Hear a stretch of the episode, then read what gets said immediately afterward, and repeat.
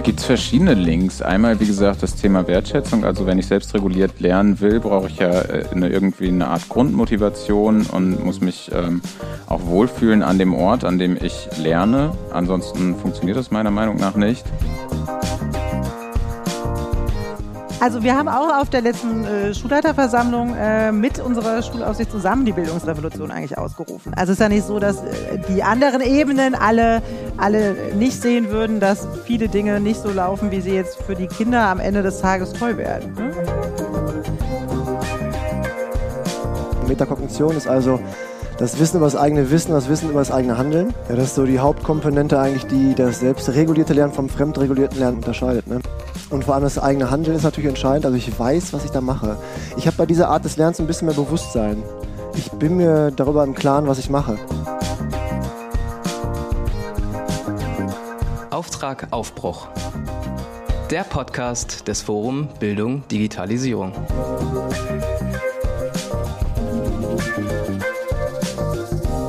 Damit dann jetzt wirklich willkommen zum Live-Podcast Auftrag Aufbruch. Wir sprechen darüber, wo und wie die Transformation hin zu einer zukunftsfesten Schule heute schon gelebt wird und was man vielleicht noch an Werkzeugen gebrauchen kann, um dahin zu kommen. Und da wir anlässlich der Fachtagung digital unterwegs im Ganztag sprechen, werden wir natürlich auch da nochmal den Fokus drauf legen. Es handelt sich um einen Live-Podcast und damit die Menschen, die diesen Podcast dann nachträglich hören, uns das auch glauben, würde ich Sie bitten, mal ordentlich Radau zu machen, damit man auch merkt, die sitzen nicht in einem trockenen Studio.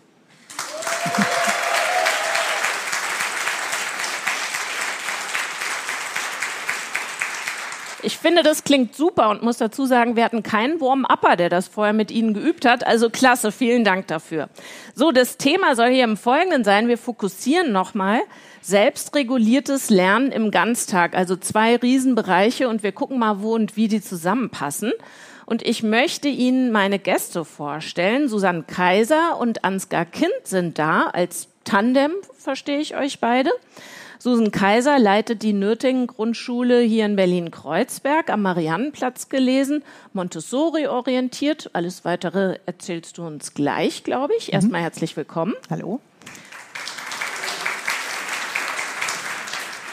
Und Ansgar Kind ist da von Cotti e.V. Er leitet die Schulsozialarbeit an dieser Grundschule. Herzlich willkommen auch dir. Schön, dass du da bist, Ansgar. Vielen Dank. Hallo. Und Ferdinand Stebner hat sich eingefunden. Der ist Professor für Schulpädagogik an der Universität Osnabrück. Herzlich willkommen, Ferdinand. Dankeschön. Ich freue mich sehr, dass ihr hier seid, aber das Fiese ist, wir sind zu viert, haben aber nur 60 Minuten Zeit im Live-Podcast. Haben wir angeblich sonst in dem Podcast auch, aber Jöran, der andere Host und ich überziehen da immer. Können wir heute nicht machen vor einem Live-Publikum, weil ihr wahrscheinlich alle noch nach Hause wollt oder andere Termine habt. Also Kopf über rein ins Thema. Ich habe euch gebeten, ein Dings mitzubringen, was irgendwie was darüber aussagt, mit welcher Perspektive ihr schaut auf das Thema selbstreguliertes Lernen im Alltag. Und ich sehe schon, äh, Susan äh, zückt eine Dose, in der üblicherweise, glaube ich, Apfelschnitzen aufbewahrt werden. Ja, heute äh, nicht. Heute sind da vegane Nicht-Chicken Nuggets drin. Und äh, soll ich auch gleich sagen, warum? Ja, bitte. Also es ist nicht mein Mittagessen. Ähm, es ist das aktuelle Forscherthema eines meiner Schüler, der äh, in der jahrgangsgemischten 4, 5, 6er Klasse, in der er gerade zum Thema Körper und Gesundheit sich ein Thema aussuchen sollte, sich für den Schwerpunkt äh, vegan versus echte Chicken Nuggets entschieden hat und herausfinden möchte, welche davon denn gesünder sind. Mhm. Und woraus bestehen die? Ja, das haben wir zum Glück noch nicht erforscht. Soweit sind wir noch nicht. Gestern haben wir erstmal das Test Bei den richtigen gemacht. will man es auch lieber nicht wissen. Ja, es ist, glaube ich, ich glaube, es, es, landet in einem Unentschieden, aber ich will äh, ihm da nicht vorangreifen. Aber das ist gerade quasi sein sein Forscherschwerpunkt, an dem er sich äh, befasst, während andere aus der gleichen Gruppe sich mit Depressionen beschäftigen und andere wieder andere Themen haben. Mhm. So. Das ist welches Fach oder ist die Frage schon falsch? Ja, ich nenne es Projekt und äh, rein gebe ich meine Stunden aus Navi und Gebi, also Naturwissenschaften und Gesellschaftswissenschaften. Okay, Ferdinand, was hast du dabei? Okay, jetzt reiße ich dir das Glas Wasser vom Mund. Ich habe zwei Sachen dabei. Ich habe einmal äh, Friedel, das Faultier lernt lernen. Das ist eine Erarbeitung von Studierenden an der Uni in Osnabrück Das ist also selbst reguliertes Lernen at its best, indirekte Förderung, also Anwendung der Strategien, die die Kiddies gelernt haben, war für Grundschule. Gibt es da vielleicht ein Bild, das du mal in die Kamera und ins Publikum halten kannst, was, äh, was ich da an Lernstrategie drin sehe oder erfahre?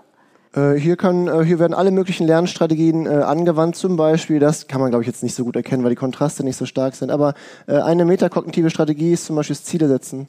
Und hier ähm, geben die Kinder ein Was-Ziel und ein Wie-Ziel an. Und das ist eine richtig gute Sache, die wir so herausgefunden haben. Also, was möchte ich erreichen? Klassisch, machen wir häufig. Aber das Besondere an der Art des Lernens ist ja dann, sich mehr Gedanken über den Prozess des Lernens zu machen und deswegen auch die Frage nach dem Wie-Ziel. Mhm. Und das Zweite, was ich dabei habe, ist ein Buch, was mich momentan sehr bewegt, von Arno Grün, Dem Leben entfremdet, weil das unglaublich gut hilft, wenn wir gerade in Schulen gehen, da pädagogische Tage, Schilfs- oder Studientage machen, um so ein bisschen über New Work und New Learning nachzudenken, also bisschen bedürfnisorientierter, weniger entfremdet. Und das tut den äh, Lehrkräften richtig gut, weil wir mit denen immer anfangen, bevor wir über irgendwelche pädagogischen Konzepte denken. Okay, also schon gleich äh, zwei Sachen. Wir packen die natürlich auch in die Show Notes. Soweit die sich da verarzten lassen, fehlt noch dein Dings. Genau, mein Dings ist äh, eine sehr labile Knetfigur, Schrägstrich Bühne, die Kinder beim letzten Schülerinnenparlament bei uns an der Schule gebastelt haben. Äh, Im Hintergrund sieht man ATS, das steht für Arena Talent Show. Das ist eine Art Assembly-Veranstaltung, die wir angefangen haben letztes Jahr bei uns an der Schule zu etablieren, wo Kinder äh, die Bühne kriegen vor allen anderen Kindern, Dinge zu zeigen, die sie gerade entweder in der Schule oder auch größtenteils außerhalb der Schule gelernt haben. Das äh, kann, was ein Susans Klasse hat mal was vorgeführt über das Grundgesetz. Wir haben jemanden dabei, der hat sich selber ähm, Mathe-Tricks oder Zaubertricks beigebracht und hat die vorgeführt. Alles Mögliche. Einzige Regel ist, am Ende wird alles beklatscht. Und in welchem Rahmen oder in welcher Regelmäßigkeit findet das statt? Das findet im Moment alle drei Monate ungefähr statt. Und sobald die eine Veranstaltung vorbei ist, rennen mir die Kinder die Bude ein, um sich für die nächste anzumelden. Das, ähm okay, und da wir ja natürlich auch heute noch mit einem Schwerpunkt Digitalität sprechen, ähm, Zaubertricks hast du angesprochen. Ich vermute mal TikTok-Dance-Moves äh, sind wir auch, auch schon dabei. Vertreten. Das war damals dieser ähm, aus der Wednesday-Serie. Äh, das hat für große Euphorie im Publikum gesorgt. Ähm, teilweise haben die Kinder auch, ähm, auch aus 1, 2, 3, also aus dem, wir haben ja jahrgangsübergreifendes Lernen bei uns und aus dem Bereich 1, 2, 3 hat ein Kind, das ich enger betreue, zu Hause mit seinem Papa einen äh, Film gemacht und der wurde dann auch gezeigt, um eben auch da ähm, so ein bisschen einfach das Selbstwertgefühl zu stärken und zu sehen, ey, das hat auch Wert. Jetzt sind wir quasi schon mittendrin. Jetzt würde ich aber gern wieder in die Abstraktion gehen und fragen, Susan, was bedeutet selbstreguliertes Lernen an eurer Grundschule? Ja, wir hatten ja so ein kleines Zeitmanagement-Problem hier. Ich versuche es mal knapp. Also in 1, 2, 3 liegt ein Fokus sehr klar auf einem Wechsel von Freiarbeit. Ähm, wir sind eine Montessori-orientierte Schule, nicht eine Montessori-Schule, aber wir haben sehr viele Materialien, mit denen die Kinder selbst ins Lernen kommen. Ähm, und uns ist es aber gleichzeitig auch wichtig, dass immer wieder das soziale Lernen auch dazukommt. Also ich habe Phasen, in denen ich mich selbst organisiere, die 1, 2, 3 ja häufig mit einem Logbuch. Ich plane, ähm, ich würde dem, dem Was und dem Wie noch das Warum voraussetzen. Das ist insbesondere bei den Größeren dann auch nochmal ein Thema zu gucken, äh, warum will ich mich denn überhaupt beschäftigen? Warum ist das denn ein wichtiges Thema? Ähm, und bei den Großen geht es mehr in die Projektrichtung, aber da auch eben immer ein großes Thema aufzumachen, aber die Möglichkeit zu geben, individuelle Schwerpunkte zu wählen und das dann auch immer auf diese Ebene zu holen, wie kann ich mich gut organisieren, was brauche ich jetzt als nächstes. Ähm, wir haben jetzt gerade, um auch den Bogen zur Digitalisierung äh, zu, ein bisschen zu ziehen, ähm, dieses Kanban äh, eingeführt zur Organisation. Das hat, hatte ich früher versucht, oldschool so mit Papier, ne? Klebezettel, weil ich die liebe über alles. Also hm, geht nicht ohne, aber ähm, für die Kinder war das immer so, nee, jetzt wirklich nicht, müssen wir jetzt noch ausfüllen, was wir machen und jetzt ist es in der Arbeitung und jetzt ist es erledigt. Aber seit sie das quasi online machen, sind sie top motiviert und ich kriege dann immer den aktuellen Version gemailt. Ähm, also ich habe jetzt einen sehr regen Postaustausch auch äh, auf der Ebene. Mhm. Genau. Und ist diese Fähigkeit zum selbstregulierten Lernen was, was ich mitbringe, wenn ich bei euch einchecke als Erstklässlerin oder erlerne ich das bei euch? Ich glaube, es ist ein bisschen beides. Also wir müssen ja nicht so tun, als würden Kinder mit dem Lernen in der Schule anfangen. Also die sind ja eigentlich schon Profis und haben schon super viele Lernerfahrungen gemacht. Und äh, trotzdem brauche ich natürlich gewisse Tools. Je offener ich arbeiten will, desto mehr Handwerkszeug brauche ich. Und so sehe ich auch digitale Medien. Das muss ein Werkzeug sein, das muss mir dienen. Das soll nicht dafür da sein, dass der Lehrer noch mehr lehrerzentrierten Frontalunterricht machen kann äh, und da eine Mega-Show abzieht, die früher eine Dia-Show gewesen wäre sondern es soll was sein, womit die Kinder umgehen können. Mhm. Also wir sprechen hier quasi heute über so einen geöffneten ähm, Instrumentenkoffer oder Handwerkskasten. Was hat das selbstregulierte Lernen mit der Schulsozialarbeit zu tun, Ansgar? Wo siehst du da den Link? Ähm, da gibt es verschiedene Links. Einmal, wie gesagt, das Thema Wertschätzung. Also wenn ich selbstreguliert lernen will, brauche ich ja äh, eine, irgendwie eine Art Grundmotivation und muss mich ähm, auch wohlfühlen an dem Ort, an dem ich lerne. Ansonsten funktioniert das meiner Meinung nach nicht. Und ähm, da ist natürlich Schulsozialarbeit ein Faktor, um damit, äh, um für die Kinder auch die Umgebung so zu gestalten und die Kinder so wahr und ernst zu nehmen, was natürlich auch Lehrkräfte tun sollen, aber am besten mit uns in Kooperation, ähm, um eine gute Lernumgebung für tatsächlich selbstreguliertes Lernen zu schaffen. Und dann gibt es natürlich auch Kinder, die haben damit ähm, größere Schwierigkeiten als andere in diesen Lernprozess zu kommen. Und da haben wir bei uns an der Schule ein Programm, ähm, ein Kooperationsprojekt aus dem Rahmen Hilfen zur Erziehung, Schule und äh, ergänzende Förderung und Betreuung, womit wir versuchen, die, die damit wirklich ganz, ganz große äh, Schwierigkeiten haben, bei uns an der Schule gut zu unterstützen und zu gucken, wie können wir als System auf diese Kinder eingehen. Das nennt sich EASY, heißt inklusive systemische Intervention. Jetzt habt ihr beide ja, finde ich, über die Dinge, die ihr mitgebracht habt, schon gut erklärt, was ihr macht. Also bei Susan die ähm, veganen Chicken McNuggets, bei dir das Modell eurer Talente-Show oder eurer Arena. An welcher Stelle arbeitet ihr beide zusammen oder wo müsst ihr euch auch austauschen und koordinieren? An vielerlei Stelle. Also ähm, wir sitzen ja beide zusammen in der erweiterten Schulleitung. Ähm, wir fahren öfter mal zusammen auf Klausurtagung, um, äh, über, um uns abzugleichen. Darüber haben wir dieselbe Vision von dem, wo wir gerade hinwollen oder wollen wir in dieselbe Richtung. Ähm, wir, ich als Schulsozialarbeit bekomme ja vom, äh, oder muss mir Ziele setzen für das Kalenderjahr, die besprechen wir zusammen. So ist auch zum Beispiel diese Arena Talent Show entstanden und ähm, wir haben eine Inklusionsrunde, da sitzen wir zusammen. Also so fix mit den Eltern. Genau. Heute Abend. Heute Abend. Genau. Ähm, jetzt hast du, Ferdinand, vorhin von dem Was und dem Wie gesprochen. Susan meinte, ich würde noch das Warum, zumindest für die älteren Jahrgänge, davor packen. Das Wie ähm, lässt sich auch gelehrt ausdrücken. Das ist Metakognition. Vielleicht erklärst du noch mal, was das bedeutet in Bezug auf unser Thema selbstreguliertes Lernen. Ja, das ist so die Hauptkomponente eigentlich, die das selbstregulierte Lernen vom fremdregulierten Lernen unter, äh, unterscheidet. Ne? Metakognition ist also das Wissen über das eigene Wissen, das Wissen über das eigene Handeln. Und vor allem das eigene Handeln ist natürlich entscheidend. Also ich weiß, was ich da mache. Ich habe bei dieser Art des Lernens ein bisschen mehr Bewusstsein. Ich bin mir darüber im Klaren, was ich mache. Und ich weiß natürlich erstmal, wohin ich möchte, auch warum wir könnten sogar noch so einen vierten Punkt bei den Zielsätzen mit dazu nehmen. Was für ein Ziel passt wirklich gut zu mir? Äh, das muss ich ja auch irgendwie hinbekommen. Also ich kann nicht einfach irgendwas Ziel nehmen, was ich überhaupt nicht erreichen kann. Das ist unrealistisch. Ähm, bin also auf Metaebene, ich habe ein Bewusstsein über das Handeln und dann spielen halt generell Lernstrategien eine größere Rolle. Metakognitive Strategien sind eine Art von Strategien, Ziele setzen, so sich beobachten, so Monitoring, so Vogelperspektive. Also wenn ich so einen Text markiere, in Biologie zum Beispiel, dann achte ich, während ich markiere, dass ich nicht zu viel markiere. Weil wenn ich zu viel markiere, lerne ich nichts. Ist alles gelb. So. Und äh, dann habe ich sowas wie, ich reagiere darauf. Also ich äh, radiere wieder was weg, wenn ich merke, ich mache zu viel. Oder mhm. ich äh, reflektiere am Ende. Das ist so Metakognition. Ähm, das ist diese Vogelperspektive, exakt, ja. Mhm. Jetzt hat Susan gesagt, ich bringe davon ohnehin schon einiges mit. Da fängt die Schule nicht bei Null äh, an und tut so, als wäre ich ein unbeschriebenes Blatt. Aber du sprichst ja auch von Strategien, die ich erlernen und verfeinern kann. Jetzt hast du also das Beispiel gebracht mit dem Markieren, was nichts bringt. Wenn ich alles highlighte, dann ist es auch wurscht, könnte ich es auch bleiben lassen. Welche Strategien gibt es denn noch, die ich erlernen kann, um mhm. mir über das Lernen Bewusstsein zu verschaffen?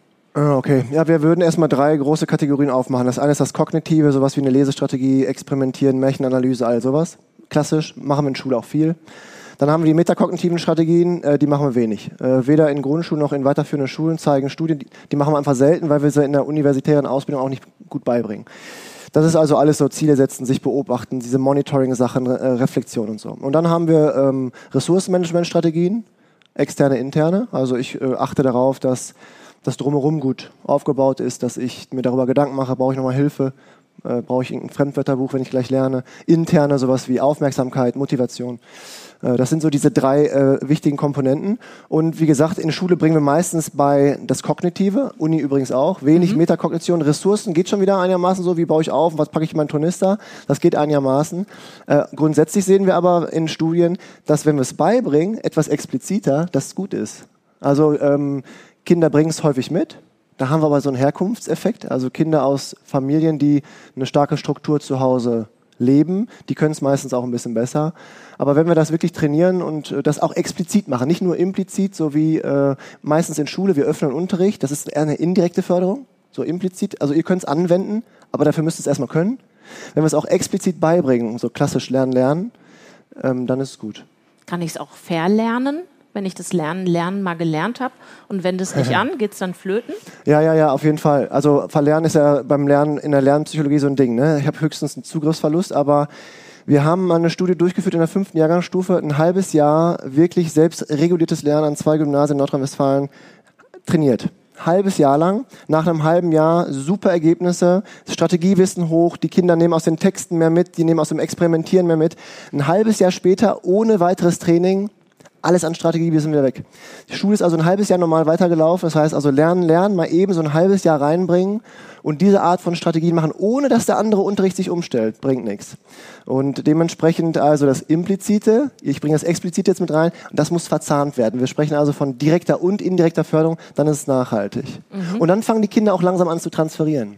Weil was sie bei uns auch in diesen Studien nicht gemacht haben und übrigens in, den, äh, in der genialen Studie von Daniel Schunk aus Mainz, die in der Nature veröffentlicht wurde vor ein paar Monaten, da haben sie es auch nicht gemacht, dass die Kinder in Lernen, Lernen diese Strategien beigebracht bekommen, Ziele setzen zum Beispiel, die nehmen die nicht automatisch mit in so ein Fach Französisch oder Deutsch. Die transferieren nicht von alleine. Das Transfer heißt, die Deutschlehrerin, der Französischlehrer äh, muss das auch immer wieder anpiepen und aktivieren. Das ist dann diese indirekte, hm. implizite Förderung. Da muss also die Lehrkraft wissen, was haben die da gelernt. Ich kann es hier jetzt ermöglichen mit solchen Lerntagebüchern zum Beispiel oder mit der Art der Aufgabenstellung. Hey, ihr habt es da gelernt, jetzt habt ihr die Chance anzuwenden.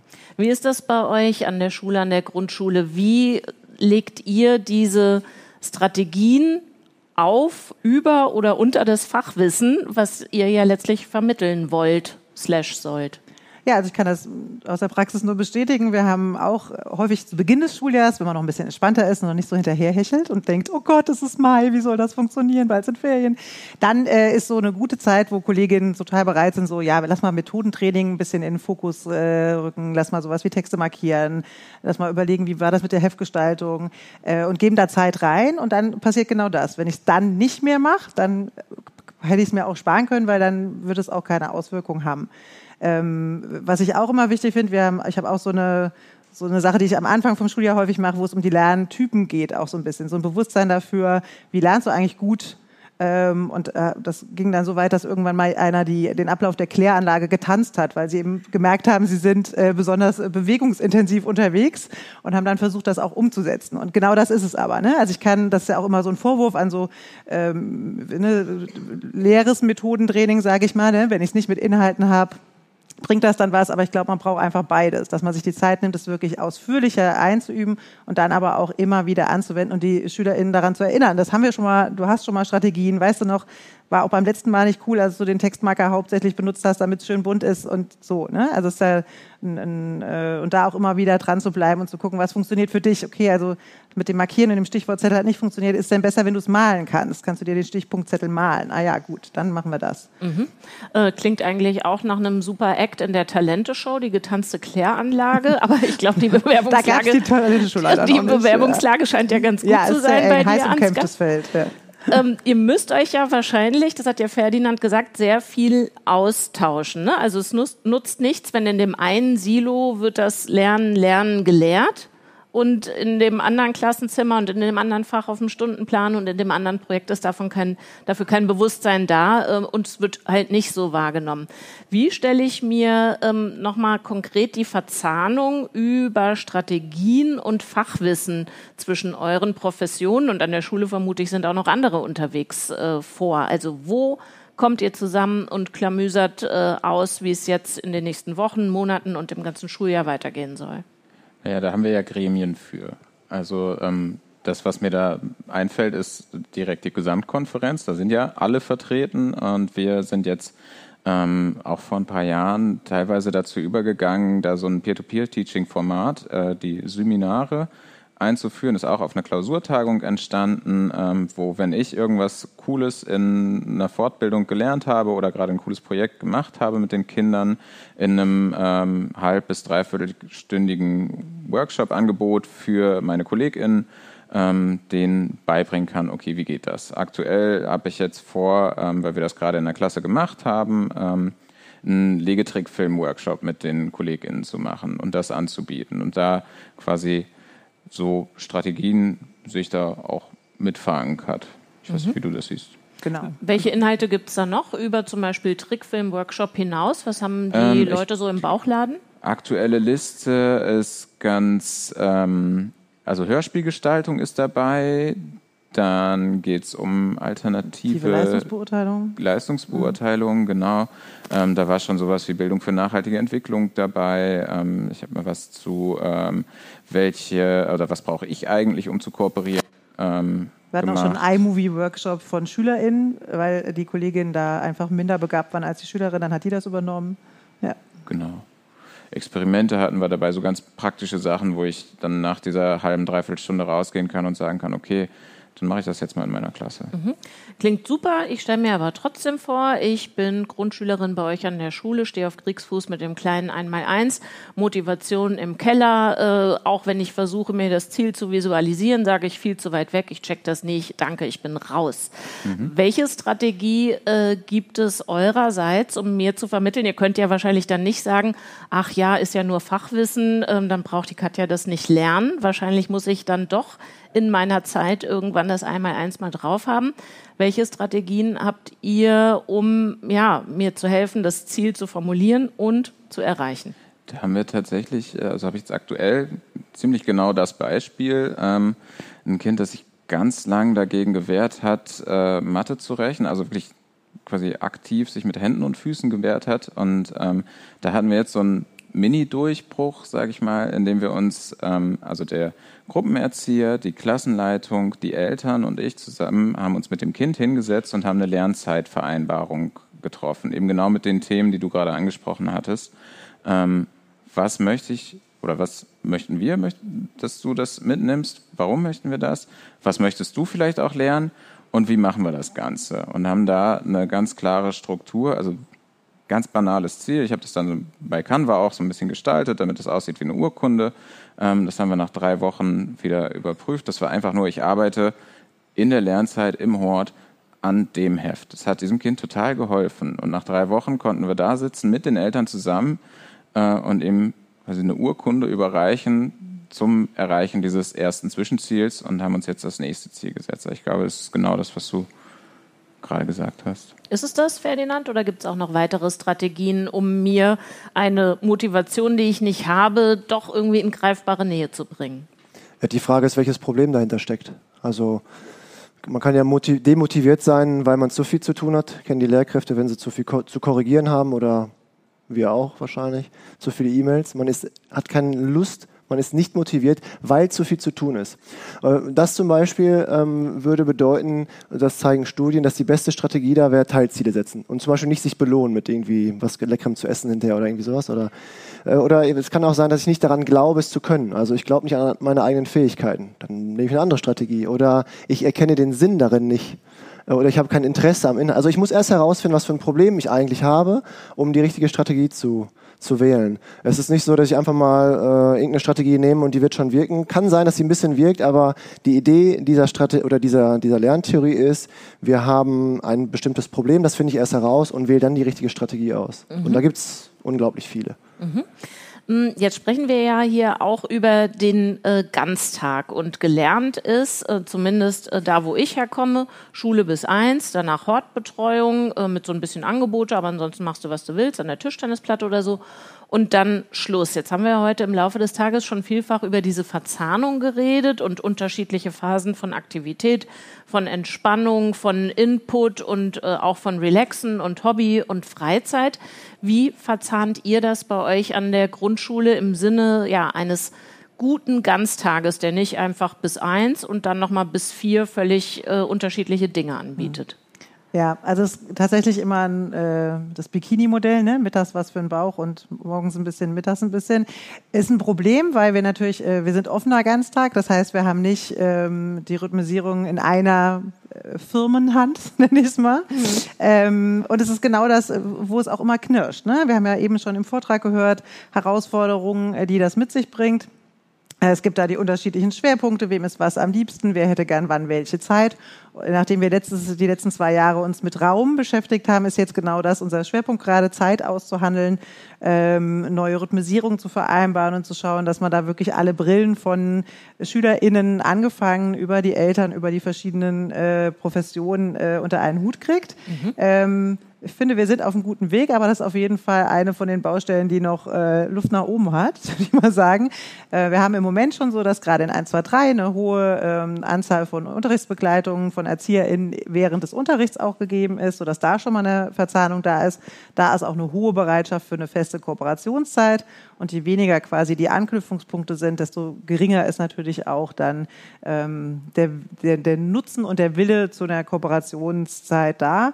Ähm, überall, wo, wo gute Projekte miteinander laufen, merkt man, dass das natürlich äh, gesteigert ist und wo die Leute sich auch sinnvoll mit ihren Talenten aufgehoben fühlen. Mhm. Aber was sind denn die Knackpunkte? Wo knirscht es bei dem Finden dieser Verzahnung und dieser Zeiteinteilung? Dass ihr unterschiedliche Zeitbudgets Zum Beispiel, zur Verfügung dass die habt? Kernzeiten unterschiedlich sind von den verschiedenen Professionen, dass die LehrerInnen eher denken, meins ist doch eher der Vormittag äh, und äh, quasi 14.30 als langen Tag empfinden äh, während die Dienstzeit quasi im EFE-Bereich dann erst äh, eigentlich 12.15 Uhr als Kernzeit startet. Die haben natürlich auch Zeiten, wo sie früher da sind. Ähm, und sowas Profanes wie, wann habe ich eine Kooperationszeit, wann kann ich die legen? Mhm. Ne, das wurde vorhin ja auch angesprochen. Es ist bei den ErzieherInnen ein Teil der Arbeitszeit, da kann ich es noch ganz gut legen, aber ich kann es halt nur außerhalb von ihrer Kernzeit legen, also vor 12.15 Uhr, wo die Kollegin im Unterricht ist, oder nach 16 Uhr, wo die Kollegin nicht mehr da sein möchte. So, und in dem Spektrum sind wir dann so. Ansgar, kannst du noch mal schildern aus äh, Sicht der Schulsozialarbeit, wie dieses Zeit- und Koop-Problem äh, sich aus eurer Warte darstellt? Naja, ich würde mich noch als ähm, zeitlich am flexibelsten an der Schule bezeichnen, von einfach, weil ich meinen Arbeitsalltag am flexibelsten gestalten kann meistens ähm, und nicht gebunden bin an diesen Vormittagsbereich und diesen Nachmittagsbereich, sondern ich bin von 8 bis 16 Uhr da in der Regel und ähm, kann mir dazwischen meine Zeiten frei einteilen. Ähm, ich sehe aber auch natürlich gerade bei der, was Susan gerade sagte, bei der Kernzeit der ErzieherInnen ähm, und der Lehrkräfte, wenn die sich nicht überschneiden oder da keine, ja, da keine Berührungspunkte da sind, beziehungsweise die, äh, wenn der eine aufhört, die Verantwortung zu haben, fängt die andere an, die Verantwortung für die Gruppe zu haben, dann ist das natürlich ein Problem, was gelöst werden muss. Ich muss mich dann auch noch dazu sortieren, wenn wir tatsächlich zusammen auf die Gruppe gucken wollen. Ähm, ein weiteres ja, Problem oder eine weitere Herausforderung sehe ich tatsächlich auch in Kommunikationsstrukturen. Also wie kann ich dafür sorgen oder können wir dafür sorgen, dass tatsächlich alle Informationen bei allen ähm, ankommen. Und das ist, glaube ich, auch eine Aufgabe bzw. Herausforderung von der Schulleitung bzw. erweiterten Schulleitung, zu gucken, was können wir da installieren. Ich find, bin aber auch ein Freund davon zu sagen, okay, wo haben wir da eine Bringschuld und wo habt ihr da eine Hohlschuld? Was habt ihr denn für Tools aktuell, um Infos, die alle betreffen oder die bestimmte Segmente der Schulgemeinschaft betreffen, um die auch loszuwerden und sicher an Mann und Frau zu bringen? Ja, früher hat man ja gesagt, wenn du willst, dass es keiner liest, dann mach es ins Fach als Papier. Ähm, heute habe ich den Eindruck, es gibt quasi die digitalen Pendants dazu. Aber ähm, Teilhabe und auch Trans, äh, eine Transparenz ist auf jeden Fall gesteigert worden durch die Einführung von unserem äh, schulinternen Server, mhm. äh, wo sowohl Dinge gesammelt werden können. Das braucht natürlich wieder Zeit zur Pflege. Ansgar mahnt uns da immer gerne mal an, dass die Ordnerstruktur gerade wieder nicht so ähm, durchschaubar ist. Ähm, aber es ist auf jeden Fall, da hat Corona mal eine gute Auswirkung gehabt. Alle waren quasi panisch. Das wurde zeitgleich eingeführt, sodass es die Motivation groß war, das auch wirklich zu nutzen. Und mit kleinen Forumseinträgen oder mit kleinen Abstimmungen kann man da schon relativ viel äh, und schnell auch kommunizieren. Das ist auf jeden Fall eine, äh, Vereinfachung geworden. Aber abholen und lesen muss ich halt immer dann doch noch selbst. Ähm, was wir auch gerne machen, ist Dinge, die wir auch mit den Schülerinnen machen, so wie Ansgar hier im Schülerinnenparlament geknetet hat, dass wir so Dinge aus dem Design Thinking Bereich uns leihen und auch mal auf Klausurtagungen zusammen Series Lego machen oder ähm, einfach schauen, dass wir immer wieder andere Leute auch mit ins Boot ziehen für bestimmte Themen. Also nur weil ich nicht grundsätzlich denke als Mitarbeitende, ah ja, nee, Schulentwicklung ist jetzt eigentlich nicht mein Bereich, vielleicht interessiert mich aber das Thema Zeit. Und das ist jetzt gerade sehr erfreulich, dass bei dem Thema, als wir jetzt gesagt haben, ne, die neue Rhythmisierung fürs nächste Schuljahr, da sind wieder ganz andere Leute aktiv geworden, die vielleicht vorher sonst sich nicht so für so ein übergreifendes Thema interessiert hätten. Mhm. Und da immer wieder aufzumachen und zu sagen, okay, ähm, wer, wer macht mit? Wer macht mit zu diesem Thema? Du musst dich jetzt nicht committen für die nächsten 100 Jahre, aber bei dem Thema. Jetzt äh, sprachen wir über selbstreguliertes Lernen und du, Ferdinand, hast gesagt, ihr seid auch an Schulen gegangen, ihr habt da mit Vergleichsgruppen gearbeitet. Dazu musstet ihr ja erstmal die multiprofessionellen Teams an den Schulen coachen, was eure Strategien betrifft. Und ich vermute, da gab es dieses Zeitproblem, diese Zeitthematik ja wahrscheinlich auch. Also mit wem konntet ihr da arbeiten und wie war das organisiert, damit dieser Wissenstransfer, es muss ja nicht gleich Gießkanne bei allen gleichermaßen ankommen, aber doch über eine nicht episch lange Zeit doch bei allen anlandet. Mhm. Ja, das ist ein hoch, hochkomplexes Ding. Also am Anfang unserer Zeit, da haben wir das selbst unterrichtet und haben es randomisiert, super psychologisch sauber untersucht, Schnickschnack. Da hat äh, keiner an der Schule was davon mitbekommen, weil wir wollten ja gucken, ob die Kinder transferieren. Da sollten die Lehrkräfte gar nicht Bescheid wissen. In der nächsten Phase haben wir nur Lehrkräfte fortgebildet. Äh, die Effekte wurden noch besser, Transfer auch immer noch nicht. Und wenn wir jetzt an die Schulen fahren, dann wissen wir, dass das so einfach nicht geht. Also lernen, lernen, mal eben machen, bringt nichts. Äh, deswegen holen wir alle an Bord. Aber wir fangen trotzdem meistens klein an. Aber wie holt ihr alle an Bord? Weil ihr könnt ja nicht sagen, äh, jetzt hat die ganze Schu die Schule pausiert mal Montag bis Freitag und wir treffen uns mal mit allen, die da arbeiten und reden wirklich deep und lang und breit über dieses Thema. Montag bis Freitag nicht, aber Montag, Dienstag kannst du schon machen. Oh, okay. Also so einen pädagogischen Tag, so einen Studientag kannst du schon mal zwei Tage machen. Dann macht die Schule frei und dann sind wir da, bleiben eine Nacht im Hotel und machen zwei Tage richtig hardcore äh, das Thema und äh, denken darüber nach, äh, also bringen denen das bei, zeigen denen, was Sache ist, weil äh, wir auch wissen, dass Lehrkräfte dann das richtig gut beibringen können oder überhaupt das pädagogische Personal, wenn die es selbst gut können. Das ist das eine. Das andere, ich brauche die richtige Haltung dazu, Mindset. Also ich muss den Eindruck haben oder ich muss zumindest, ich muss daran glauben, dass das Kind wachsen kann, also dass das Kind beim Lernen besser werden kann. Dieses Mindset brauche ich. Ähm, ich brauche Selbstwirksamkeit, also ich muss, den, ich muss daran glauben, dass ich als äh, Lehrkraft eine, eine Wirkung haben kann. Äh, und das machen wir mit den zwei Tagen. Und äh, da kommt auch hier ein bisschen äh, Grün ins Spiel, ähm, weil wir mit den Lehrkräften und mit dem pädagogischen Personal und vor allem mit den Schulleitungen erst als allererst darüber nachdenken, hm, wie weit sind deren Bedürfnisse von den Lehrkräften weg von dem, was wir da jetzt bauen wollen. Ähm, und sie sollen sich darüber im Klaren sein, was die brauchen, äh, bevor wir irgendein neues Konzept entwickeln. Und wenn wir das klar haben, warum manche total gerne innovieren und manche nicht so gerne, dann fangen wir an, über diese Thematik zu sprechen. Und das, äh, das ist ziemlich gut. Äh, und dann dauert das richtig lange. Und wir fangen meistens mit einem Fach an. Wir sagen meistens, komm, wir gucken mal, dass wir Schule so ein bisschen umdenken. Ich, ich glaube auch nicht, und das zeigen die Ergebnisse eigentlich, auch von den größten Studien, ich glaube nicht, dass wir so perfektionieren sollten. Also Schule behalten wir so, wie es ist, und dann fallen wir so an der einen oder anderen Kante. Also machen sowas wie Lernen, Lernen neu dazu, neues Fach oder irgendwie Medienerziehung oder so. Ich denke, wir müssen da hart umdenken. Ich glaube, das braucht eher eine Revolution, wenn du das wirklich organisch reinbringen möchtest. Weil paradox ist es ja schon ein bisschen, dass wir Kindern und Jugendlichen in der Schule selten das Lernen richtig beibringen. Weil das ist ja eigentlich kein, das ist ja kein Hexenwerk, das ist ja einfach nur Lernen. Also ist ja nichts Neues. alt wie Nochmal zu, zurück äh, zu der Frage, wie kommt Neues oder wie kommen dann jetzt beispielsweise diese Lernstrategien in den Schulalltag? Ist das so easy? Äh, ihr habt eine Idee, äh, findet ihr super, wollt ihr machen, zack, pädagogischer Tag? Ja, also wenn wir zwei haben wollen, müssen wir erstmal die Schulkonferenz fragen. Und dann die Schulaufsicht. Schönen Gruß morgen äh, an die Senatorin.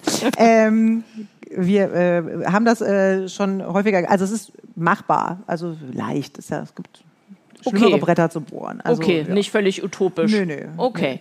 Jetzt hast du vorhin gesagt, Susan, ihr äh, knuppert gerade an dem Thema Zeit und da gibt es einigen Klärungsbedarf. Raum, so klang das zumindest, mhm. habt ihr schon so ein bisschen abgehakt. Ich kenne euer Schulgebäude nicht, habe es mir nur online angeguckt und das ist so ein, ja, doch ziemlich großer Bau aus dem äh, Altbau aus dem 19. Jahrhundert. Oft hat ja Altbau, finde ich, in Berlin den Vorteil, dass der doch recht flexibel ist und großzügig und viel zulässt. Aber ähm, sind bei euch äh, zum Beispiel Möglichkeiten da, dass ich mich zurückziehen kann, weil der Tag ist, auch wenn äh, unterschiedlich rhythmisiert und so weiter, doch ein langer. Und vielleicht möchte ich nicht den ganzen Tag über im On sein, sondern auch mal im Off. Kann ich das bei euch? Wer ist denn ich? Also bin ich, ich als Schülerin. Schülerin? Mhm. Meine nächste Frage wäre aber auch ich mhm. als Lehrerin. Okay. Also wir haben äh, ein sehr schönes und sehr schön gestaltetes ähm, äh, Schulgelände. Wir haben quasi einen Campus mit drei Häusern. Ähm, wir haben aber auch 550 SchülerInnen, die dort äh, zusammenleben und lernen. Und ähm, wir haben die Verbesserung äh, mehr im Hinblick auf die Kooperation jetzt geschafft, weil früher waren quasi Hortbereich äh, getrennt räumlich auch von äh, den Unterrichtsräumen, was ja quasi eine komplette Ressourcenverschwendung war, weil immer die Hälfte der Zeit der eine oder der andere Raum quasi für die Füße war. Das haben wir geändert und damit aber auch das Kooperations äh, die Kooperationswilligkeit und, und äh, Umsetzungsfähigkeit gesteigert, weil natürlich die Leute näher zusammengerückt sind, wortwörtlich. Ähm, Rückzug, äh, also wir haben ja immer mehr Kinder als Erwachsene und ähm, da ist jetzt Rückzug nicht ganz, also ich kann schon mal mit einer kleinen Gruppe in einen anderen Raum gehen. Wir haben auch, was vorhin angesprochen wurde, ne, Lerntherapien und sowas im Haus, damit die Kinder nicht nochmal hinterher und so extra müssen. Aber es ist schon immer sportlich. Also man steht dann auch mal, jetzt ist, ähm, was früher in, in Inklusionsraum war, ist jetzt das Büro der Hortleitung. Es gibt immer noch Kinder von mir, die da regelmäßig reinplatzen, weil sie denken, sie könnten da jetzt mal gerade ihren Film drehen oder so. Also äh, gibt immer mehr, aber ähm, ich würde sagen, es ist entzerrt zumindest. Ja, ich habe dich aber auch so verstanden, dass wenn du als Kind äh, gerade ein bisschen Ruhe brauchst, ähm, dass du dich da zurückziehen kannst. Und da fallen mir, ich habe jetzt gestern, vorgestern mit Kindern was vorbereitet für einen Schülerinnenkongress, wo wir hinfahren, der am äh, 1.6. stattfindet. Und da haben die, mussten die genau das machen, also Räume nennen, wo sie sich auch zurückziehen, wo sie Ruhe finden. Und da haben viele Klassen bei uns, gerade noch im 1, 2, 3er Bereich, aber auch im 4, 5, 6er Bereich, durch so eine gestaltete Lernumgebung, die wir haben. Wir äh, arbeiten da eng mit Bauereignis zusammen. Ähm, so ganz schön gestaltete äh, Leseecken. Und da habe ich jetzt aus meiner persönlichen Erfahrung raus, ist mir als erstes eingefallen als Rückzugsort, der von den Kindern tatsächlich auch genannt wird. Ich sehe aber auch uns als äh, Schulsozialarbeit in der Verantwortung, beziehungsweise das in unserem Aufgabenbereich drin, da teilweise Rückzugsräume zu bieten. Das machen wir zum Beispiel, indem wir den Kindern äh, bei uns, äh, die können sich bei uns für eine aktive Pause anmelden. Also wir haben einen Büroraum in dem einen Gebäude und einen Spieleraum und dann melden die sich an. Das ist dann limitiert auf neun Kinder pro Pause und können dann da in Ruhe, wenn ich jetzt gerade nicht mit den äh, 541 anderen Kindern auf dem Schulhof die Pause verbringen will, was spielen. Mhm. Und tatsächlich wäre meine nächste Frage die nach Rückzugsmöglichkeit für mich als Lehrerin. Und ich muss vielleicht erläutern, ich weiß nicht, wer von Ihnen schon den Film Das Lehrerzimmer äh, gesehen hat. Ich würde den nachdrücklich empfehlen. Und da ist es ja natürlich äh, ganz schrecklich, weil die Lehrerin, um die es geht und auch ihr Kollegium sind, also wenn die Zeit alleine haben wollen, dann gehen sie auf die Toilette. Das ist der einzige Ort, in dem man äh, für sich ist. Wie ist das bei euch an der Grundschule? Da wird ständig angeklopft. Also es ist schon mehr, also ich saß jetzt heute mal einen Tag über, weil wir Prüfungen bei uns im Büro hatten im Sekretariat und es war wirklich wie so ein Taubenschlag. Aber ähm, ja, also es gibt schon die Option, also was uns wichtig ist, dass es Orte gibt, wo man sich äh, für Gespräche hin zurückziehen kann, gerade weil in inklusiven Settings habe ich natürlich auch öfter mal, dass ich vielleicht einen Förderplan besprechen muss oder auch sensiblere Sachen. Ich finde, da haben wir schon, dank euch auch, aber auch äh, so noch einige Nischen geschaffen, mhm. ähm, dass ich jetzt so komplett alleine irgendwo mich irgendwie an meinen Arbeitsplatz zurückziehen kann. Das ist natürlich nicht der Fall. Und auch ähm, mit den, mit den, äh, mit den äh, ja, Arbeitsplätzen, Möglichkeiten, Möglichkeiten oder so, das ist schon eingegrenzt. Ne? Also, aber äh, ich finde, wir haben da schon in jedem Haus gibt es einen Raum, wo die PädagogInnen sich aufhalten können, wo es Möglichkeiten gibt, was zu arbeiten, aber auch für Gespräche. Das ist in Ordnung. Ich glaube, wir haben da unsere Ressourcen gut genutzt, aber ähm, ja, ja, wir haben vor allem auch dahingehend ähm, über den Schulserver ein Raumbuchungssystem. Ja, das, das, heißt, ich kann gucken, steht mir Raum XY zu dem Zeitpunkt, zu dem ich ihn brauche, entweder um mich zurückzuziehen oder eben um äh, in Ruhe Elterngespräche zu führen, Kooperationsgespräche zu führen. Ist er dann zu dem und dem Zeitpunkt verfügbar? Dann trage ich mich da, klicke ich mich da kurz rein, sage, äh, Ansgar braucht gerade den Raum für das und das und dann ist das für alle transparent. Und dann werde ich da auch tendenziell nicht gestört. Dich, Ferdinand, würde ich so gerne fragen, was bedeuten denn digitale Lernsettings für dein Thema das selbstregulierte Lernen? Ich finde es erstmal dramatisch, dass ihr keinen Raum habt, um Ruhe zu bekommen. Finde ich, also ein Unding eigentlich, ne? Naja, ich habe euch eher so verstanden, äh, also könnte natürlich immer von allem mehr sein, aber eine, eine mega Unzufriedenheit habe ich jetzt bei euch nicht rausgehört. Aber vielleicht wart ihr nur diplomatisch. Also ich weiß, ich weiß aus Studien von uns, weil wenn wir solche Studientage machen, dann fragen wir so Bedürfnisse ab und Ruhe ist immer ganz oben. Und mhm. Ruhe heißt jetzt nicht nur auditiv, das, sondern auch mal einfach Leerlauf. Ich werde nicht gefragt und es klopft keiner ans Klo. Äh, und dass wir da Schulen so aufbauen, dass die Menschen, die da arbeiten, 30 und Jahre nicht mal Ruhe, das kann ich nicht, also ich schnall's nicht.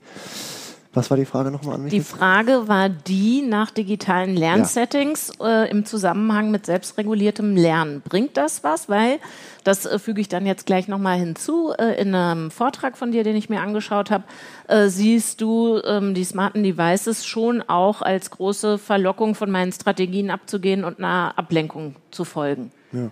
Also wir dieses Zusammenspiel äh, selbstreguliertes Lernen und digitale Medien beidseitig. Ne? Also die Medien eignen sich hervorragend, das zu fördern weil äh, das ist äh, zum einen können die natürlich was instruieren, also da kann ein Kurs sein, ich lerne das also direkt wie bei der Fahrschule auch, ich habe irgendwie Theoriearbeit äh, dazu leisten, so kann mir ja auch ein Computer beibringen, wie welche Strategien es gibt, wie ich die anwende und so.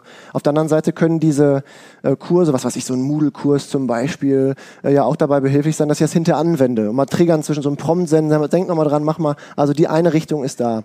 Aber ich brauche diese Fähigkeit natürlich auch, um mit digitalen Medien klarzukommen. Ob jetzt mit einem Smartphone oder mit einem iPad, wurscht, oder mit einem Moodle-Kurs von mir aus auch. Äh, und das ist auch klar. Also Medienkompetenz beinhaltet ja auch viel Selbstregulation. Medienkompetenzrahmen steht ja auch drin, äh, in den meisten zumindest selbstregulierte Mediennutzung. Und dann äh, spielt diese Kompetenz schon eine große Rolle. Nicht nur der Ablenkung wegen, sondern natürlich auch, dass ich das so einsetze, dass es auch lernförderlich äh, hinhaut. Und oder mir Spaß macht. Oder Abwechslung oder Stress reduziert, wie auch immer. Ne? Mhm. Und wie mache ich das? Also, oder wie lehre ich diesen Umgang? Äh, die Metakognition spielt da eine große Rolle. Also wieder diese Vogelperspektive, das Wissen über das eigene Handeln. Ähm, wenn ich Verhalten ändern möchte, zugunsten der Lernförderlichkeit mit so einem Gerät, dann muss ich erstmal wissen, wie verhalte ich mich. Das muss mir bewusst sein. Weil gerade mit Smartphone und iPad sind viele Dinge automatisiert. Wenn sie automatisiert sind, sind sie mir nicht bewusst. Meistens zumindest nicht, dann kann ich es auch nicht verändern. Weil wenn es einfach passiert, passiert es halt einfach. Also ich muss bewusst bekommen. Ähm, das ist der erste Schritt. Zweiter Schritt ist beispielsweise ähm, auch in jüngeren Jahrgängen mal über Studien nachzudenken. Es gibt so super spannende Studien, beispielsweise zum Smartphone und dem Lernen, die zeigen, wenn wir jetzt die, die Gruppe aufteilen würden, die Gruppe macht einen Intelligenztest, diese Gruppe auch, die haben ihr Smartphone auf dem Schreibtisch liegen und die haben ihr Smartphone draußen, dann haben die schlechtere Werte im Intelligenztest als diese Gruppe.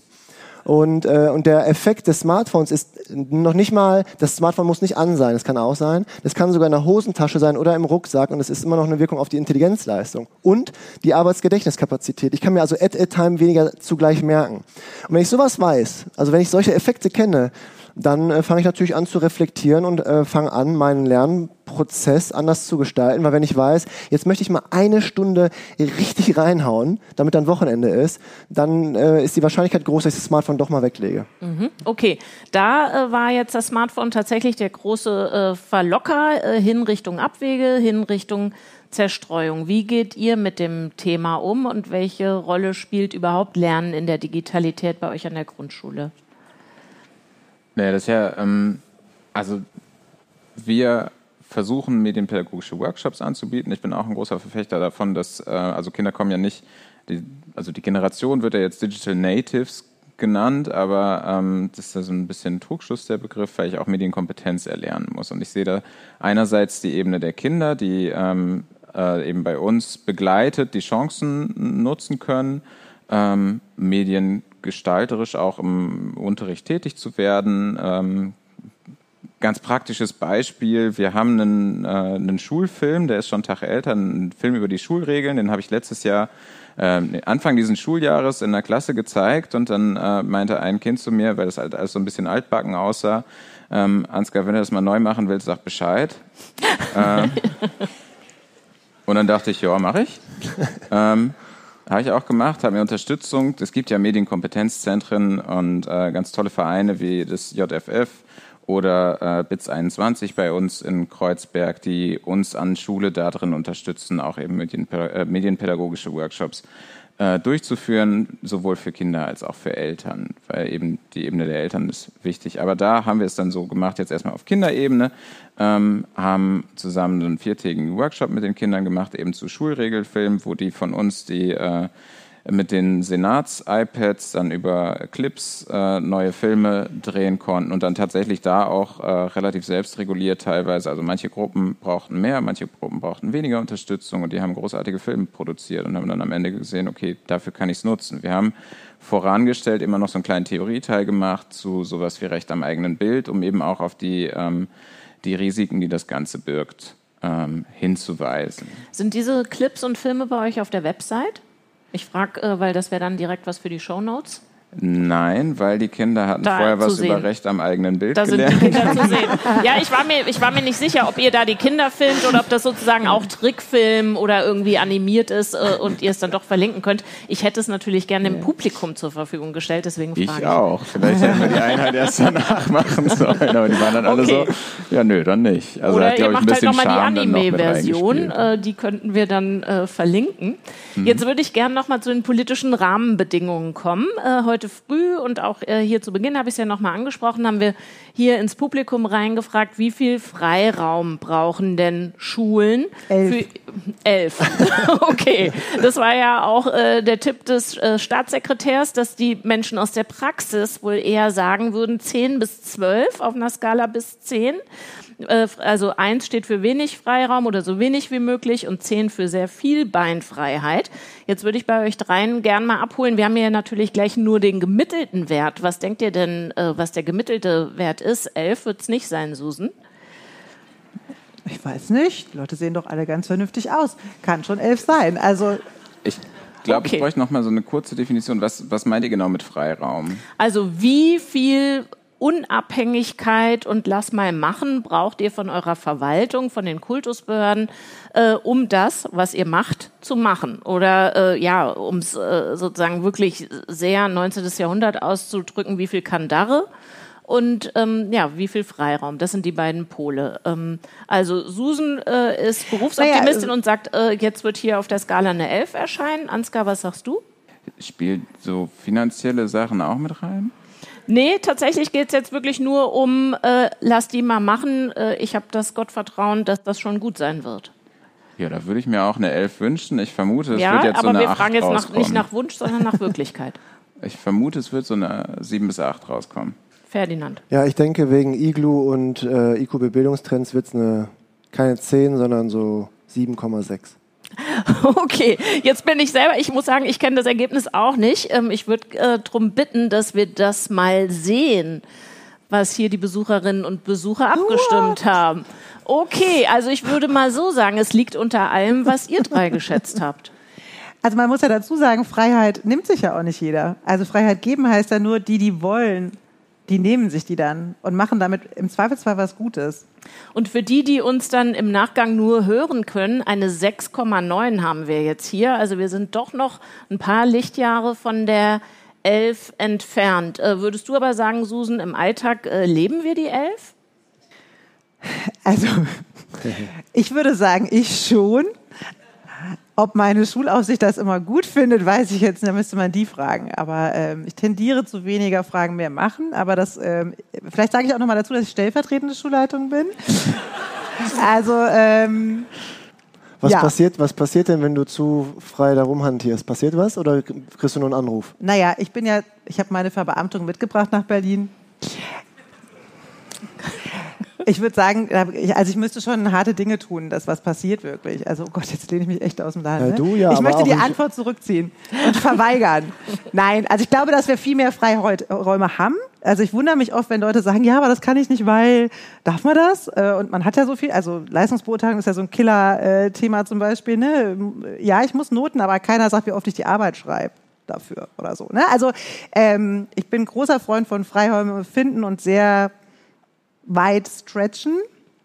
Ähm, aber natürlich äh, kommt man auch an Grenzen an bestimmten Sachen. Was ich gelernt habe jetzt, ich bin jetzt seit über 20 Jahren dabei und seit über 15 Jahren in Leitung, äh, Feuerschutz, don't do it. Also das, da bin ich auch raus, da bin ich sehr konform. Das lehrt auch der BER in Berlin. Da nicht rangehen. Ja? Jetzt muss ich aber dazu sagen, ja. ich war heute in der Arbeitsphase in einem Workshop von zwei Schulleiterinnen, bei denen ich dann schon fast dachte, vielleicht ist unsere Frage nach dem Freiraum vollkommen äh, falsch gestellt. Eine aus dem Saarland, eine aus Sachsen und die äh, leben auch nach der Devise machen. Und ich hatte das Gefühl, das sind keine äh, Guerillakämpferinnen, die da Nacht- und Nebelaktionen machen, sondern genießen durchaus den Support und den Rückhalt aus ihren jeweiligen Schulverwaltungen, weil die sehen, läuft.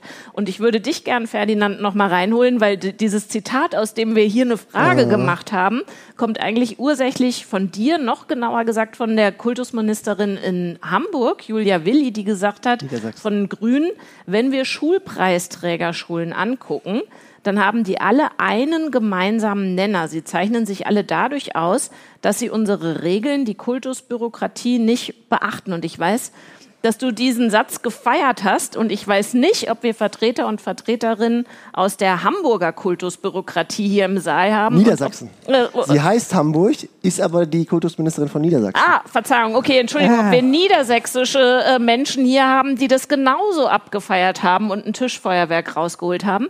Vielleicht erzählst du uns nochmal, wieso, Ferdinand, du das so super gefunden hast. Na, was heißt super? Ich fand es witzig, weil ich bei dieser Veranstaltung mit dabei war und sie das sagte. Und ich dachte, krass, dass die Chefin sagt, äh, dass die guten Schulen halt eben nicht so machen, wie sie will. Und äh, mehr oder weniger. Und vor allem sagte sie dann im nächsten Satz, und ich schätze ihre Arbeit sehr, weil ich finde den, den, den Weg, den sie einschlägt, um, das ist ja progressiv und geht ja in Richtung mehr Autonomie für die Schulen. Äh, also sie möchte nichts vorgeben, sondern sagen, hey, schaut euch an, was ihr da vorliegen habt und dann entscheidet hier und da vielleicht ein bisschen mehr. Sie sagte dann aber, und jetzt geht es darum, äh, den anderen Schulen zu, halt zu sagen, dass es so besser ist, halt die Regeln nicht so zu beachten. Und das fand ich äh, sehr beeindruckend. Aber ist das paradox. nicht problematisch? Ich meine, ich stehe äh, an der Spitze einer Behörde und sage, hört bloß nicht auf mich. Da bin ich raus. Ich, war, ich bin nur Professor. Ich bin auch verbeamtet, deswegen möchte ich auch nicht zu viel sagen. okay. Aber ich, fand, ich, ich sage nur, ich fand es also wir haben Witzig. auch auf der letzten äh, Schulleiterversammlung äh, mit unserer Schulaufsicht zusammen die Bildungsrevolution eigentlich ausgerufen. Also es ist ja nicht so, dass äh, die anderen Ebenen alle, alle nicht sehen würden, dass viele Dinge nicht so laufen, wie sie jetzt für die Kinder am Ende des Tages toll werden. Ne? Also da sind wir uns, glaube ich, einig. Vielleicht nicht immer über den Weg, wie man das verändern kann, aber ich denke, es geht ja auch mehr um so eine Haltung. Ich glaube nicht, dass sie jetzt möchte, dass alle Regeln brechen. Es geht um eine Haltung. Es geht darum, dass die Leute sich Gedanken machen, auch über die Grenzen hinaus und schauen, wen habe ich da vor mir sitzen, was machen die Lehrkräfte, was brauchen die, passt das nicht zu den, das ist New Work. Also was brauchen die, was haben wir für ein System und wir versuchen das System anzupassen. Und das ist äh, anders als vor 30 Jahren und ich denke, da, da fordern uns die neuen Generationen auf, das so zu denken und so zu machen. Und ich gehe davon aus, dass sie das meinte. Jetzt äh, haben wir ja in Berlin sowieso das böse Wort von der organisierten Nichtzuständigkeit, Senatsverwaltung, Bezirke und so weiter. Jeder macht seins, redet aber nicht miteinander. Äh, ergibt sich aus diesem Vakuum, ähm, aus diesem Unterstellten für euch genug Beinfreiheit für eure Schulentwicklung? Oder würdest du sagen, das trifft gar nicht zu bei uns? Ich glaube, da kannst du mehr zu sagen. Äh, also tatsächlich ist es so, dass ähm, unser, wir sind ja in Schulentwicklungsräumen aufgeteilt und unserer zeichnet sich dadurch aus, dass wir da tatsächlich sehr vorbildlich alle AkteurInnen äh, zusammen immer im Boot sind. Also wenn ich von SchulleiterInnen-Tagungen spreche, dann ist der Begriff eigentlich falsch, weil da Jugendamt, äh, Stadtbau, alle zusammen äh, am Tisch sind und zusammen überlegen, okay, äh, wir wissen alle, wir haben keinen Raum, aber wie können wir das Problem angehen? Welche Ideen habt ihr? Also da muss ich tatsächlich sagen, das ist ähm, also am Ende des Tages steht immer, wir haben aber kein Geld, aber ähm, den, den Teil, wo zusammen geguckt wird, was sind unsere krassesten Probleme und äh, wo finden wir doch noch Ressourcen, um die zu lösen, der geht schon gut zusammen. Also da äh, würde ich jetzt nicht sagen, dass das äh, totale Unzuständigkeiten äh, oder rüber rübergeschiebs ist. Ne? Mhm. Also Du hast ja auch gerade angesprochen, morgen Mittag haben wir die Senatorin noch mal hier in der Diskussionsrunde. Ähm, da denke ich mir auch noch eine Frage aus diesem mhm. Spektrum mhm. aus. Ich habe gelernt bei dem Vortrag von dir, Ferdinand, dass zum selbstregulierten Lernen auch das Kopfkino gehört. Also mich selbst oder mein eigenes Tun in gewünschte Zusammenhänge hinein denken, Ziele visualisieren, Erfolge visualisieren, aber natürlich die Probleme äh, mir auch bewusst machen. Ich würde das jetzt gern mal auf eure Tätigkeit anwenden in einer Schule, wie das bei euch der Fall ist, und in der Forschung. Wenn ihr euch eine Sache wünschen dürftet, eine kleine oder große Veränderung, ganz wie euch das passt, an den politischen Rahmenbedingungen, an dem Punkt sind wir ja gerade. Wenn ihr da eine Veränderung machen könntet, ich bin jetzt hier die gute Fee, ihr habt einen Wunsch, um dieses selbstregulierte Lernen im Ganztag zu verbessern oder besser möglich machen zu können, was wäre das? Du nix schon so, als hättest Ja. du was vor Augen. Ich habe was parat. Bitte. Ja, ich würde äh, mehr Autonomie fordern, weil wir haben, wir, wir haben, ich, merkt man jetzt, ne? Ich bin jetzt pro Niedersachsen und ähm, Kultusministerin. Nein. Ähm, wir haben in einem langen, großen Schulentwicklungsprojekt, äh, als wir ja in Nordrhein-Westfalen äh, Ganztagsschulen äh, auf gymnasialer Ebene entwickelt haben, da haben wir herausgefunden, dass alle Schulen es zwar klasse finden, über das Lernen nachzudenken, aber die Fächer ein größeres Gewicht haben und letztendlich sogar das Mehr an Zeit im Ganztag, also diese Schulen entwickelten sich von Halbtag zu Ganztag in den zehn Jahren, äh, selbst da nicht die Zeit gefunden haben, aber auch nicht die Möglichkeiten gefunden haben, den, den Stundenplan so umzustellen, dass sowas irgendwie da reingekommen ist. Die hatten die Freiheiten nicht, die konnten nicht mal eben umbauen. Und das fand ich schon sehr traurig.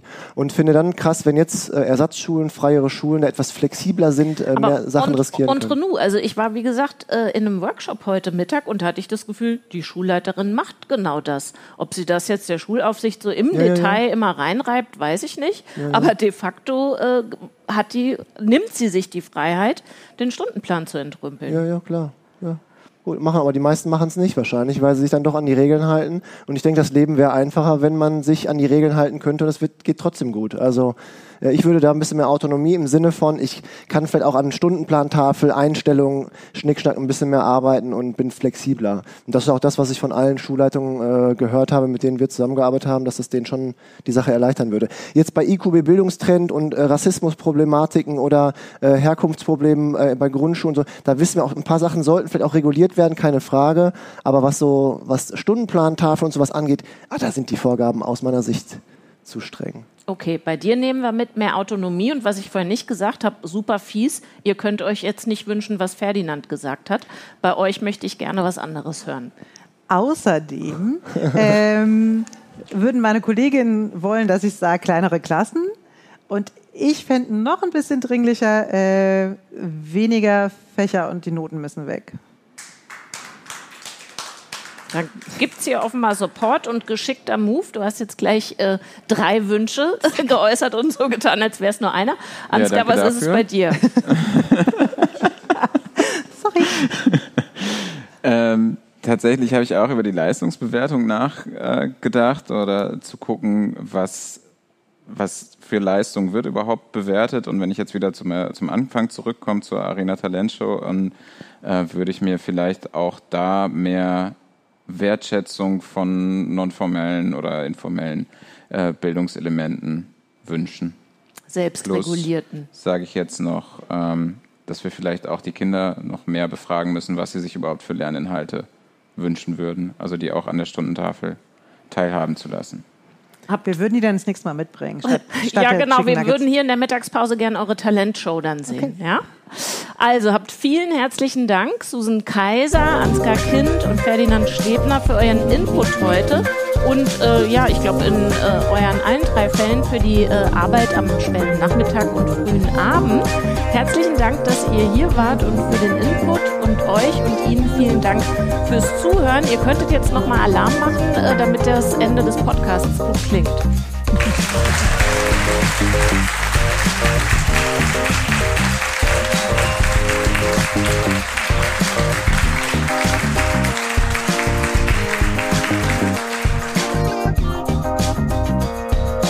Falls Ihnen der Podcast gefallen hat, finden Sie weitere Folgen auf allen bekannten Podcast-Portalen. Wir freuen uns auch über Ihr Feedback und Sie können uns jederzeit gerne eine Bewertung hinterlassen. Weiterführende Informationen und Links finden Sie unter magazin.forumbd.de. Vielen Dank fürs Zuhören und bis bald.